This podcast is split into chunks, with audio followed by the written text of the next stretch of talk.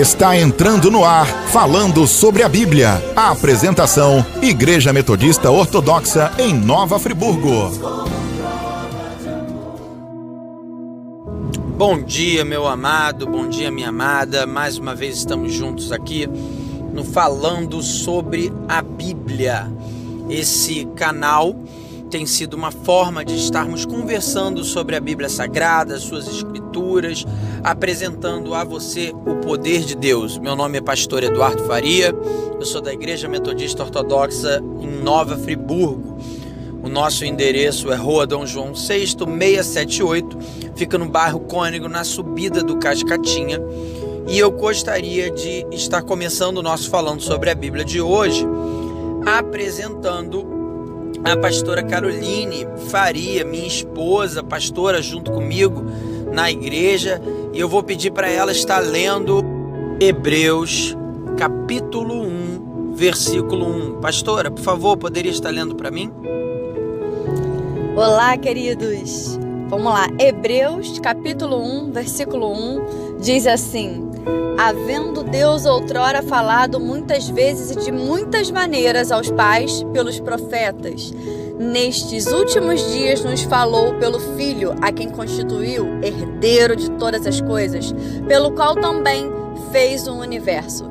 Ele, que é o resplendor da glória e a expressão exata do seu ser, sustentando todas as coisas pela palavra do seu poder, depois de ter feito a purificação dos pecados, assentou-se à direita da majestade, nas alturas. É, muito obrigado, pastora.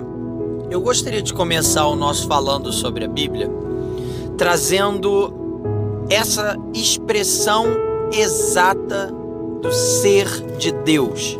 Jesus então é a expressão exata do ser de Deus. Por que esse termo é tão importante?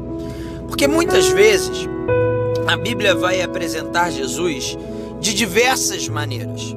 Jesus é o Cristo, o Messias, o escolhido, o ungido, aquele que era esperado pelos judeus para sentar-se ao trono. E isso não está errado, isso está certo faz parte de uma qualidade de Jesus ser também rei. E a própria Bíblia diz que ele não é somente rei, mas é rei dos reis.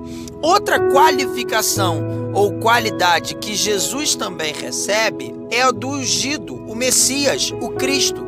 O Cristo significa aquele que é ungido de Deus para tirar o pecado do mundo e trazer a salvação sobre a humanidade. Isso também não está errado. Jesus é Cristo, é o Messias, é ungido. A ele foi dado também a responsabilidade e a qualidade de, morrendo na cruz pelos nossos pecados, nos salvar daquilo que nos sufocava e nos levava a uma morte eterna, os nossos pecados. Então, na cruz, ele cumpre esse papel e essa responsabilidade e ressuscita dos mortos, levando junto consigo todo o preço que nós, pecadores, deveríamos pagar eternamente. Ele então se torna mais uma qualificação, o sumo sacerdote. Na Bíblia, ele também é apresentado como sumo sacerdote, e como sumo sacerdote, então, ele tem autoridade para tirar pecados. O sumo sacerdote, uma vez ao ano, ele levava ao templo um cordeiro para que fosse sacrificado pelo seu pecado do próprio sacerdote e do pecado do restante do povo de Israel. Jesus, como sumo sacerdote, apresenta a si mesmo, o Cordeiro de Deus, para tirar o pecado do mundo. Então, como sumo sacerdote, ele também tem essa qualidade, essa qualificação, também cumpre essa responsabilidade e também está correto ser chamado de sumo sacerdote. Ele também é profeta. Porque, como os antigos profetas, a ele cabe a responsabilidade da revelação da palavra de Deus e da voz do próprio Deus. Como profeta, então, ele cumpre o seu papel de trazer a nós as boas novas, o evangelho da paz, o anúncio de quem era Deus e de qual era o desejo de Deus para aquele tempo posterior ao seu sacrifício. Também, mais uma vez, Jesus cumpre esse papel. Até aqui, todas essas coisas com certeza você conhece e reconhece. Só que o livro de Hebreus nos apresenta algo não somente o livro de Hebreus, mas o livro de Hebreus nos apresenta algo como uma exatidão. Exatidão é quando a gente tem a completa certeza de quem Jesus é. Jesus é Deus.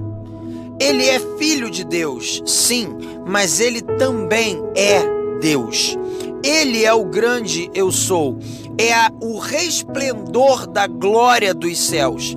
Ele tem o um nome sobre todo nome, ao qual todo joelho se dobrará e toda língua que confessará que Ele é Jesus, o Deus das nossas vidas. E muitas vezes, amados, nós esquecemos de falar com Jesus como se Ele fosse Deus esquecendo que essa característica é a sua característica principal. Então, ele é filho, ele é sumo sacerdote, ele é profeta, ele é, é, é o, o Salvador e o resgatador das nossas vidas e da nossa alma. Mas isso não o diminui como Deus. Ele se apresentou como homem, mas isso não fez com que ele deixasse de ser Deus. E por que, que eu estou falando isso e isso é tão importante? Amados, muitas vezes usamos o nome de Jesus, o glorioso nome de Jesus, e a pessoa de Jesus apenas no madeiro crucificado, usando apenas uma das suas qualificações. Às vezes, usamos o nome de Jesus como se ele fosse um gênio da lâmpada ah, isso vai acontecer em nome de Jesus. Aquilo vai acontecer em nome de Jesus. Tomara que isso aconteça em nome de Jesus. Às vezes, até perdemos o respeito. E falamos assim: porque meu brother Jesus, porque meu irmão Jesus. Amados, perdemos o respeito e perdemos também o entendimento de quem Jesus é. Jesus é o nosso Deus. Jesus é o nosso Senhor. Jesus é o grande eu sou que se apresenta no deserto a Moisés. Jesus é o El Shaddai que se apresenta a Davi. Jesus é a expressão exata do ser de Deus. O que completa todo o entendimento é de que naquela cruz, Jesus, Deus, o Espírito Santo, a triunidade ou a trindade, como você deseja chamar, estava ali naquele momento. Não foi só o Filho que morreu pelas nossas vidas, mas o Pai no Filho e o Espírito no Filho. Não foi só o Filho que profetizou e profetiza até hoje, mas o Pai no Filho e o Espírito no Filho. Não é só Jesus que é o Messias, o Cristo, mas é o Pai e o Filho e o Espírito Santo que são o Cristo, o ungido, o Messias da nossa história, da nossa salvação. Ele é a expressão exata, a glória do ser de Deus. A ele foi dado um nome que sobre o céu não se compara, ninguém se compara a ele. Então, nessa manhã, mais uma vez falando sobre a Bíblia, eu te convoco a tomar uma posição diferenciada de reverência diante de Deus. Não ore a Deus somente terminando em nome de Jesus, mas comece a sua oração falando com Jesus. Quando você pedir para ser cheio do Espírito Santo, também peça para ser cheio de Jesus Cristo, porque Jesus Cristo também é o Espírito Santo. E nessa manhã, eu te peço, coloque Jesus no trono da sua vida, porque ele já está sentado no trono no céu e os anjos o reconhecem.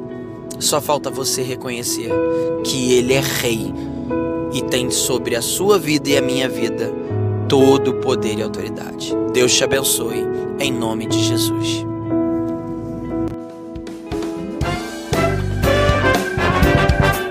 Você acabou de ouvir o programa da Igreja Metodista Ortodoxa em Nova Friburgo.